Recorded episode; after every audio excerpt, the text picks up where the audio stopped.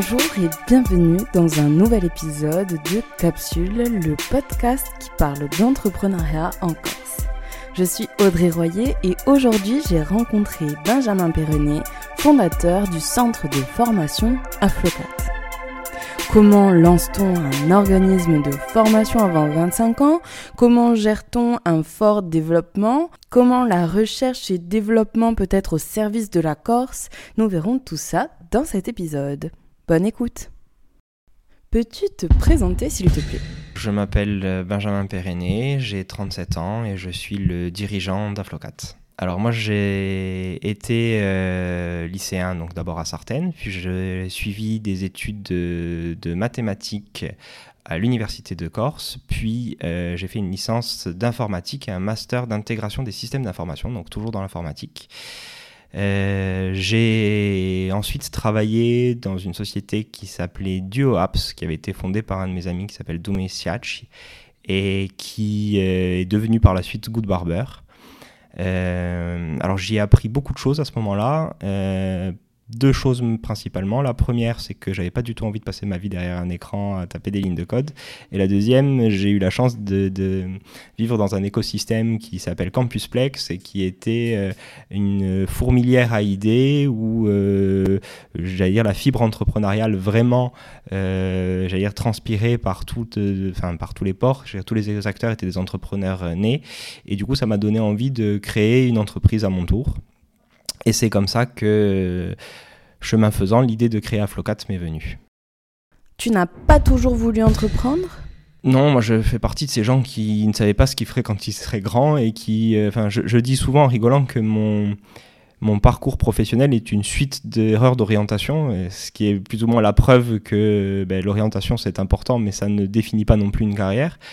Euh, moi, j'ai fait de l'informatique un peu par défaut. Euh, alors, ça m'a plu. Hein. Je, je, ne renie pas ça. C'est quelque chose qui m'a vraiment, euh, qui m'a vraiment plu. Euh, néanmoins, euh, je savais pas du tout que j'allais créer une entreprise et je savais pas non plus que je ferais de l'informatique. Pour autant, euh, si je n'avais pas fait d'informatique, on n'aurait jamais créé l'école d'informatique et euh, cette école d'informatique nous aurait jamais permis de créer l'école d'ingénieur derrière. Donc euh, même si c'est une erreur d'orientation, ça donne quand même un sens au parcours et, et ça nous a permis d'explorer des des chemins qu'on n'aurait jamais, euh, jamais explorés sans ça. L'idée de l'organisme de formation, il était beaucoup plus égoïste à la base, euh, puisque comme toute démarche, j'avais envie de faire quelque chose qui me plaisait, et le fait de transmettre, c'est quelque chose qui me, qui me plaisait, et pourtant, j'avais pas envie d'entrer dans l'éducation nationale. Ma mère est enseignante, euh, mon père était formateur professionnel et c'est sans doute lui qui m'a beaucoup inspiré dans l'idée de la création de d'Aflocat. Euh, non, l'idée c'était de dire, il n'y avait pas d'organisme de formation euh, privé qui faisait de la formation continue en Corse. Et l'idée, c'était de dire, eh bien, souvent les, les, euh, les, salariés sont obligés de partir pour aller se former sur le continent, sur des organismes. À l'époque, c'était, bon, c'est toujours, hein, mais des très grandes structures comme Segos, comme Demos, qui partaient, et des salariés partaient sur le continent. On s'est dit, ben, ce serait intéressant de créer un organisme de formation sur la Corse qui puisse euh, répondre euh, aux besoins des salariés. ça, ça a été le, c'était le concept de départ, avec comme idée de dire, ben, puisque euh, les salariés sont obligés de partir, du coup ça augmente les frais de déplacement, ça augmente les frais, et donc du coup les salariés corses font moins de formation. Et donc l'idée c'est de dire, ben, si on arrive à créer un organisme de formation de qualité sur le territoire, peut-être qu'on réussira à former davantage sur le territoire et à améliorer les compétences sur le poste de travail. Au début on est très axé sur les salariés en emploi, euh, c'est par la suite qu'on va aller vers d'autres vers euh, d'autres secteurs d'activité, notamment l'enseignement supérieur. Alors Aflocat, euh, je le crée en 2010, euh, en mai 2010. ensuite, à partir de 2013, on a une opportunité encore liée au hasard, puisqu'on reçoit un on reçoit du courrier chez un de nos concurrents qui nous appelle et qui nous dit bah, si, ça vous, euh, si ça vous intéresse, j'ai reçu votre courrier, est-ce que ça vous dirait qu'on échange, qu'on se rencontre? Bah, Du coup, assez naturellement, euh, j'y suis allé. La personne, euh, c'était la directrice de l'organisme Academia à l'époque, qui faisait de la formation continue, principalement sur les langues, et, et également du soutien scolaire. Donc du coup, on a échangé, et puis cette personne me dit qu'elle voulait arrêter euh, et qu'elle allait revendre son organisme. Et comme euh, il était juste à côté, on s'est dit que ce serait intéressant pour nous de pouvoir euh, élargir notre activité de racheter cet organisme. C'est ce qu'on a fait. Et puis on a on a très vite euh, scindé cet organisme, en tout cas restructuré cet organisme, c'est-à-dire qu'on a intégré les, euh, la branche euh, formation continue d'Academia au sein d'Aflocat et on a développé le, soutien scolaire en créant des, des modèles de cours un peu différents. Donc on avait toujours l'étude, mais on avait ensuite des petits cours de préparation au bac, des stages, des petites choses comme ça, qui ont bien fonctionné puisque c'était une entreprise qui était en difficulté et qu'on a réussi à, redynamiser. Et puis à partir de là, ça nous a aussi donné l'idée de se dire, ben, en fait, si on veut avoir un impact réel sur la région, ben, finalement, c'est pas sur les salariés qu'il faut travailler, c'est sur les jeunes. Et donc du coup, euh, on a toujours eu dans notre euh, philosophie l'idée de contribuer au développement économique du territoire. Alors d'abord par la formation des salariés, puis on s'est rendu compte assez vite que finalement c'était un levier d'action qui était certes nécessaire, mais insuffisant. Donc on s'est dit comment est-ce qu'on peut maximiser cet impact-là? Et euh, bon, à cette époque-là, j'ai 25 euh, ans, donc du coup, la jeunesse, c'est quand même quelque chose qui me, qui me parle vraiment. Et je me dis, bah, on peut essayer d'avoir un impact sur ces jeunes, puisqu'il y a encore finalement plein de champs de, de, formation qui ne sont pas couverts. Et c'est comme ça qu'on travaille sur euh, un certain nombre de formations préqualifiantes, préparatoires dans un premier temps, puis dans un second temps des formations diplômantes, notamment dans le domaine de l'informatique, on y revient, et euh, dans le domaine du commerce et du management. Mon, père a été, euh, et mes parents de façon générale ont été très aidantes. Il faut savoir que quand on, crée Aflocat, quand je crée Aflocat, j'ai 23 ans, j'ai finalement assez peu d'expérience professionnelle puisque j'ai travaillé 6 mois chez Good Barber et avant ça j'étais étudiant. Donc j'ai été beaucoup soutenu par euh, mes parents dans le processus de création. Je crois que la M3E à l'époque n'existait pas encore, vous venez de se créer. Euh, du coup, euh, en tout cas, je n'en avais pas entendu parler. du coup, mes parents m'ont beaucoup aidé puisque c'est eux qui ont clairement subvenu à mes besoins. Les deux premières années de création d'Aflocat, je ben, j'avais pas de quoi me sortir un salaire, donc euh, j'ai prolongé ma vie estudiantine euh, en, au crochet de mes parents. Euh, du coup, non, non, ils m'ont beaucoup soutenu et mon père a été associé dès le début de la création. Il m'a soutenu moralement, il m'a soutenu stratégiquement, puisqu'il m'a aidé beaucoup à, à, poser et à penser la stratégie de l'entreprise dans les, dans les premières années. Donc mon père était associé dès le début. La gouvernance de l'organisme a beaucoup changé, mais oui, en tout cas dans les premières années, mon père était était mon, j'allais dire mon sparring partner. Mais il est toujours d'ailleurs, mais, mais de façon plus, plus informelle aujourd'hui. Voilà, puisqu'on a des organes de gouvernance où on a euh, associé, donc déjà on a créé des comités d'orientation stratégique dans lesquels sont associés des entreprises partenaires. On a euh, euh, bien évidemment créé un CODIR au sein de l'établissement où les, où les membres du CODIR font et posent la stratégie. Comment s'est passé le pivot et la phase de croissance? C'est alors en 2013, on pivote pas exactement. C'est-à-dire qu'en fait, on élargit le panel. Euh, on, a deux activités, une activité qui est portée par une société qui s'appelle Academia, une, euh, une, activité qui est portée par euh, Aflocat. Aflocat, donc de ce mélange des publics, naît une, une, idée qui est de créer des formations qui sont des, des poursuite d'études pour les étudiants. Euh, mais on n'est pas encore dans un... D'ailleurs, on n'a jamais vraiment été dans un pivot, c'est-à-dire qu'on n'a jamais vraiment abandonné aucun des axes sur lesquels on travaillait. Euh, mais en tout cas, on a, euh, et progressivement, on a axer nos efforts plus sur la jeunesse que sur la formation continue, sans jamais arrêter la formation continue, parce que c'est une activité qu'on a encore, et aujourd'hui ça représente une part non négligeable de notre activité. Euh, néanmoins, on a effectivement euh, ces deux publics qui se côtoient, c'est-à-dire le public des salariés et le public jeune, euh, au sein de l'établissement, ce qui est toujours le cas. Et on se dit qu'il est important de créer des formations diplômantes par la suite, c'est ce qu'on fait en 2017. Mais du coup, comme on élargit et qu'on est en croissance, on est confronté à une problématique de mur. Et du coup, on se dit, ben, comment est-ce qu'on fait pour trouver un espace? À l'époque, on n'a pas beaucoup, hein, je crois qu'on doit avoir 150 mètres carrés de locaux. Et on se dit, bon, ben là, maintenant, on est très à l'étroit, il faut qu'on trouve des locaux qui soient plus, euh, plus grands. Et euh, on, trouve, euh, enfin, on trouve un local à Baléone qu'on achète. Et on a longtemps cherché en centre-ville, mais malheureusement, à cette époque-là, on ne trouve rien en centre-ville ou à des prix qui ne nous permettent pas d'acquérir. Donc, du coup, on, décide de sortir de la ville. et cette décision nous impose de revendre le département soutien scolaire qui s'appelle toujours Academia parce que euh, eh bien, cette activité elle ne tient que parce qu'elle est en centre-ville. Si vous la délocalisez, de suite, ben, avec les problématiques de circulation, ben, vous n'avez plus la possibilité d'avoir les, les, jeunes euh, dans, vos murs. Du coup, nous, cette activité nous allait bien parce que la journée, on avait les formations et le, soir, on avait euh, le soutien scolaire. Donc du coup, ça nous permettait d'optimiser euh, nos espaces de formation puisqu'on avait une activité qui était une activité complémentaire. À partir de 2016, donc on trouve ces locaux, on investit dans les locaux, donc on revend Academia pour pouvoir déménager et on arrive à Baléone. On prend à l'époque des locaux d'une superficie de 300 mètres carrés, ce qui nous semble être immense et on se dit bah, de toute façon on mettra des années avant de les remplir et deux ans plus tard on est obligé de racheter le local encore à côté et aujourd'hui on a toujours des problématiques d'espace euh, puisqu'on a depuis ouvert Bastia on a encore pris des locaux euh, et d'ailleurs on a transité euh, par la M3E parce qu'effectivement on a eu à un moment donné des, problématiques de locaux et, la M3E nous a amené une solution temporaire. Enfin temporaire on est resté quand même un an et demi. Mais, mais oui ça a été une, une solution, une solution importante pour nous parce qu'on a toujours des problèmes de croissance euh, en termes de locaux. En fait, on a essayé, je, dis bien essayé parce que c'est, on peut toujours faire des, plans prévisionnels et ça se passe pas toujours comme on prévoit, mais on a toujours essayé de prévoir la croissance et de penser la croissance. C'est-à-dire que notre modèle, c'était de dire on fait, euh, on fait des cycles de 3 ans, 2 ans de croissance, un an de stabilisation, et ensuite on repart sur des cycles de 3 ans.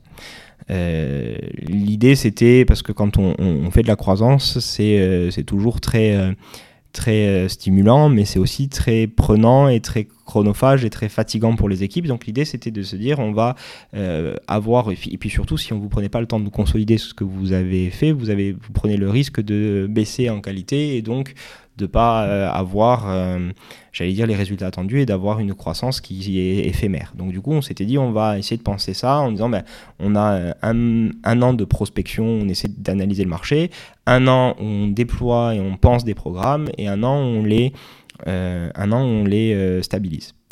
Euh, ça, c'est quelque chose qui a fonctionné assez bien jusque 2017, 2019, enfin 2018-2019. Et à partir de 2019, on avait changé un petit peu l'organisation, c'est-à-dire qu'on s'était réparti en différents pôles.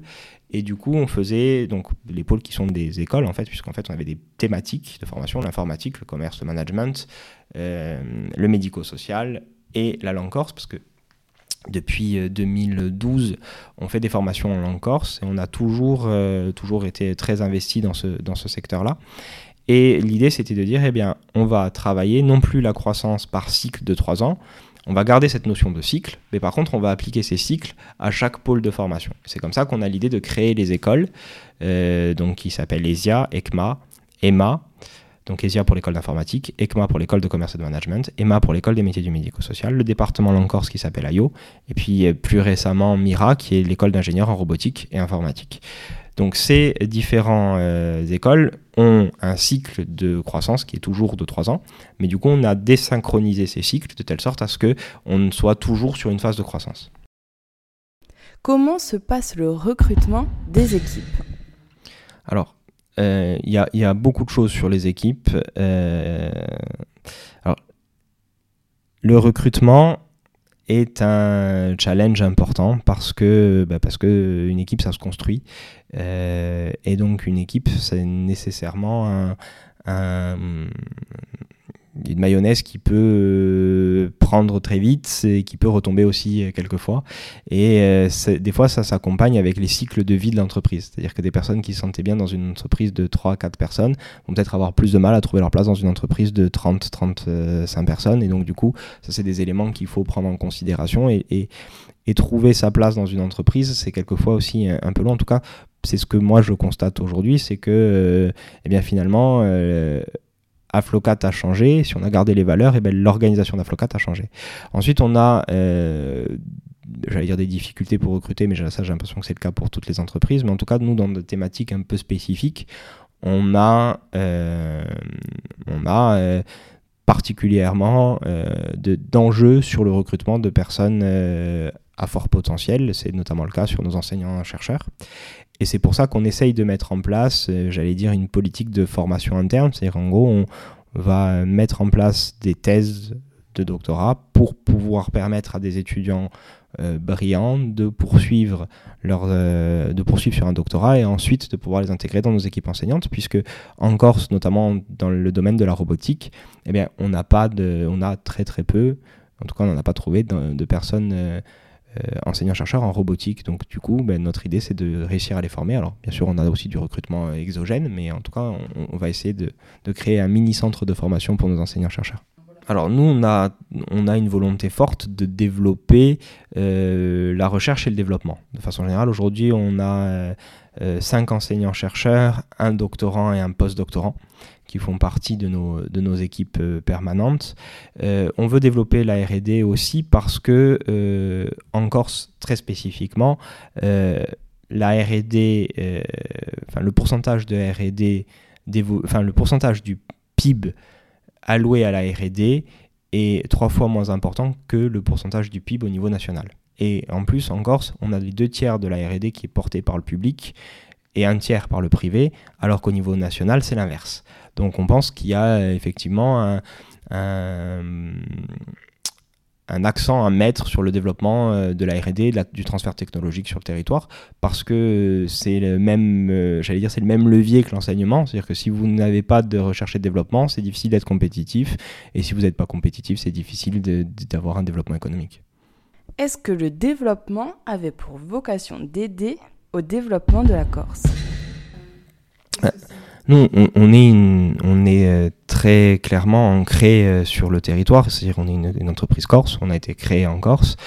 Euh, notre objectif, enfin notre leitmotiv, c'est le développement économique du territoire par le développement des compétences et la fixation de ces compétences sur le territoire. ça veut dire quoi? Ça veut dire que nous, on pense que la Corse ne pourra s'émanciper que si elle s'inscrit, si elle est une puissance économique. C'est le, poids de la Catalogne en Espagne, c'est le poids du Pays Basque en Espagne. C'est-à-dire qu'à un moment donné, si vous voulez revendiquer une identité, eh il faut que vous ayez les moyens de la revendiquer. Et pour revendiquer, enfin, pour avoir les moyens de revendiquer cette identité, il faut que vous ayez une puissance économique. Donc nous, notre idée, c'est celle-ci, c'est de dire, eh bien, si on veut que la Corse puisse revendiquer son identité, l'affirmer et se suffire à elle-même dans cette identité, enfin, pas se suffire à elle-même, en tout cas, être suffisamment forte pour ne pas avoir peur de son identité, je veux dire, il faut qu'elle ait un pouvoir économique à côté. Donc c'est pour ça qu'on s'est dit, euh, travaillons au développement des compétences pour pouvoir développer l'économie du territoire. Ça ne veut pas dire oublier ses valeurs culturelles, bien au contraire, c'est pour ça qu'on est très investi dans la langue corse, c'est pour ça qu'on fait en forme, je crois, quelque chose comme 250 ou 300 personnes par an sur la, sur la langue corse.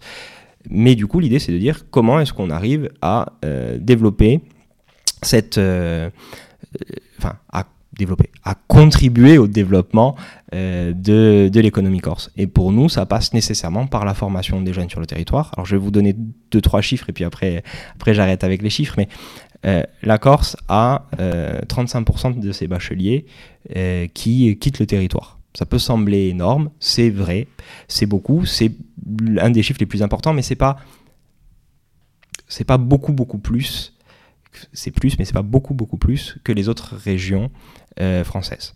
C'est-à-dire les autres régions de France euh, continentale, ça aussi entre 20 et 30%.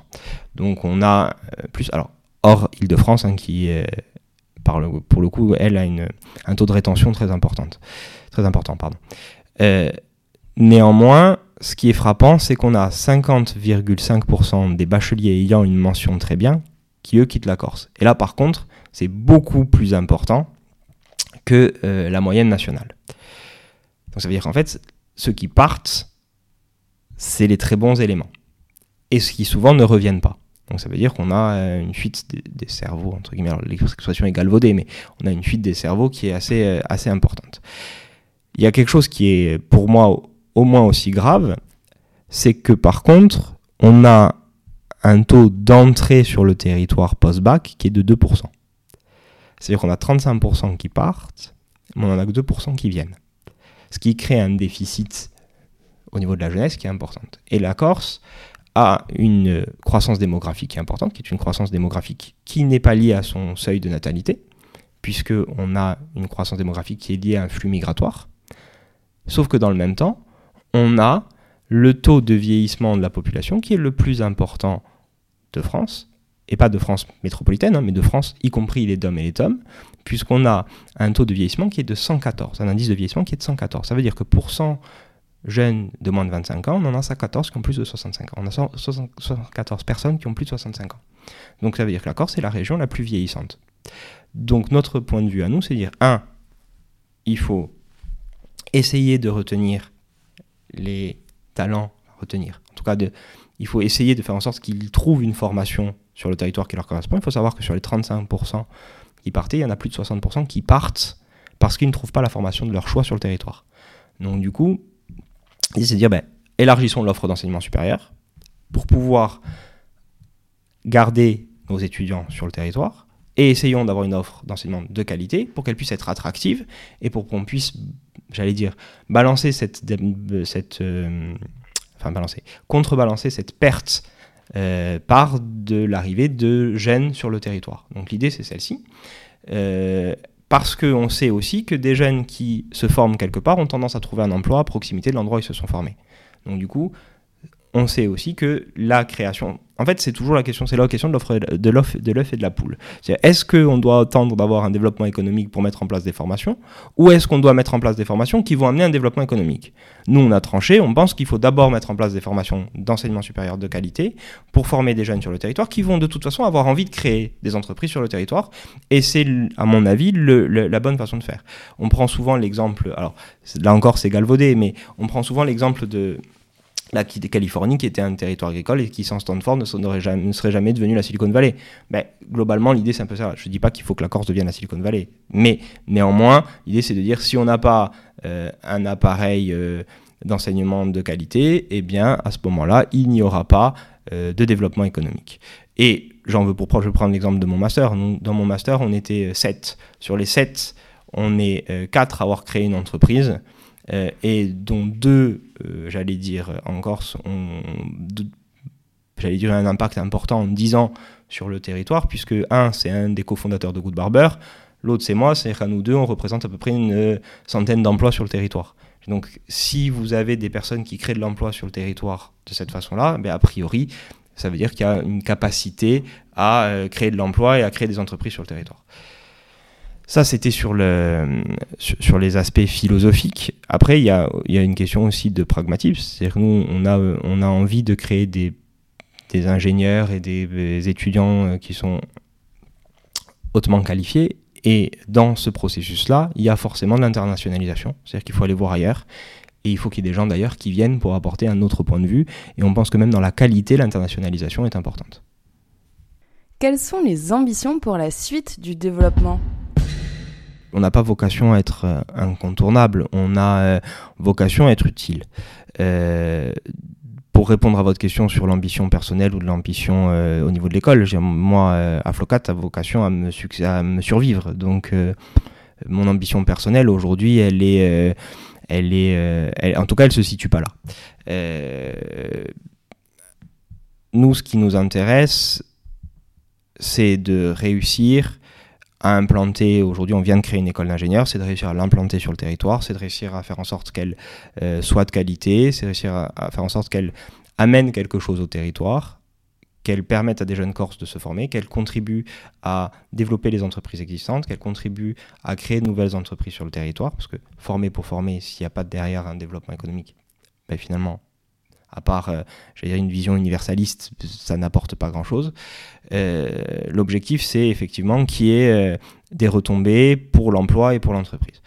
et ça, pour moi, ça passe nécessairement par effectivement une renommée de l'école, parce que ben, pour pouvoir être attractif, eh ben, il faut démontrer qu'on a réussi à faire des choses et qu'on a des éléments différenciants, en tout cas. Euh, alors les éléments de différenciation, ça peut être sur la thématique, ça peut être sur les partenariats de recherche, ça peut être sur les partenariats internationaux, ça peut être sur euh, euh, la recherche et le développement, ça peut être sur beaucoup de choses. Mais nous, notre volonté, et ça, peut être aussi sur le cadre de vie. Parce qu'aujourd'hui, implanter une école à Ajaccio, eh bien, c'est quand même plus sexy que d'implanter. Bah, typiquement, je pense à une ville universitaire qui est très, très jolie. J'ai rien contre eux, mais Grenoble, a priori, est moins attractif qu'Ajaccio, en tout cas sur le papier, euh, est moins attractif que enfin, Poitiers est moins attractif qu'Ajaccio. Donc a priori, on pense que le cadre de vie peut être aussi un, atout. Après, on a un inconvénient, c'est qu'on a aussi aussi, euh, j'allais dire, euh, ben, des frontières naturelles qui sont plus importantes et qui permettent moins la mobilité. Euh, et quand je dis plus attractif, c'est plus attractif au niveau international, plus attractif au niveau national et plus attractif aussi pour des Corses parce que quitter la Corse pour aller se former à Grenoble ou à Poitiers, ben, moi je connais, j'ai des amis qui, ont dû travailler à Poitiers et qui sont revenus et qui ont abandonné leur métier à Poitiers pour pouvoir revenir en Corse et qui ont choisi un métier beaucoup moins rémunérateur, beaucoup moins intellectuellement beaucoup moins intéressants, mais qui sont revenus parce qu'ils avaient envie d'être proches de leur famille. Pour le cadre de vie au sens large, c'est-à-dire euh, le lieu et euh, l'environnement familial. Et comment gère-t-on le pro et le perso lorsqu'on entreprend si jeune?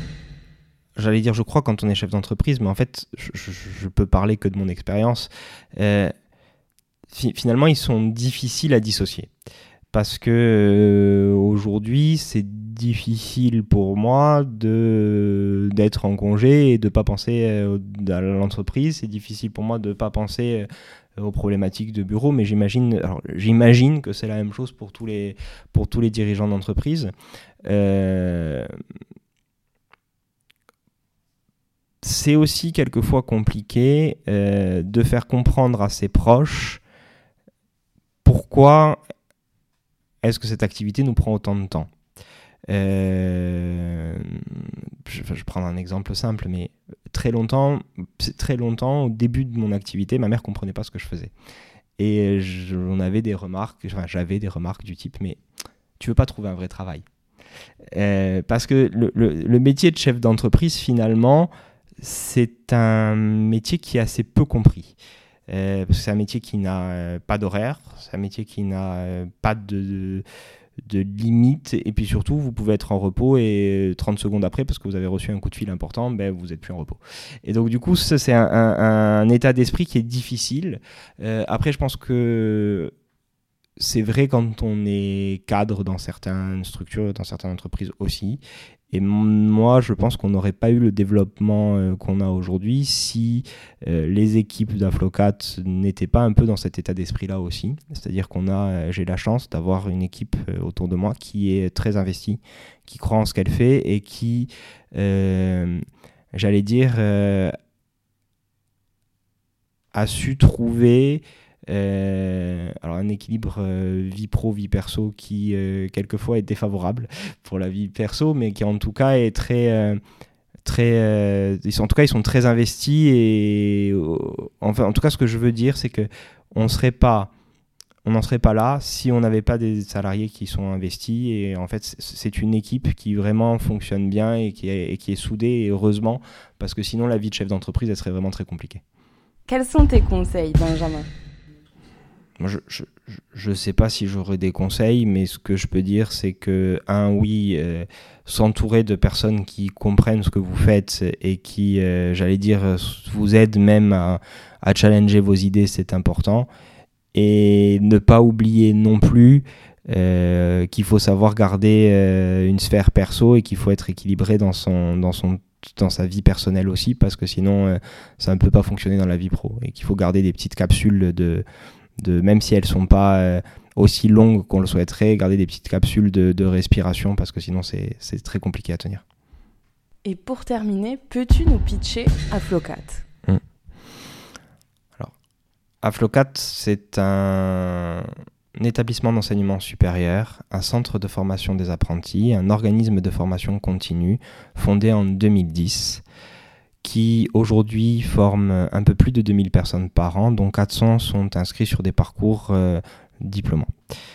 On est 32 collaborateurs, on a 172 chargés d'enseignement qui représentent à peu près 47 équivalents temps plein. Tout ça pour déployer une activité qui se répartit sur 5 départements. Une école de commerce et de management qui s'appelle ECMA, une école euh, d'informatique qui s'appelle ESIA, une école des métiers du médico-social qui s'appelle EMA, un département langue corse qui s'appelle AIO et une école d'ingénieurs en robotique et informatique qui s'appelle Mira. Merci d'avoir écouté ce nouveau portrait et merci à Benjamin pour ce partage d'expériences et de connaissances. N'hésitez pas à nous laisser une note pour nous aider à promouvoir cette émission. Capsule est proposée par Podcast ou la M3E et financée par la M3E et BPI France.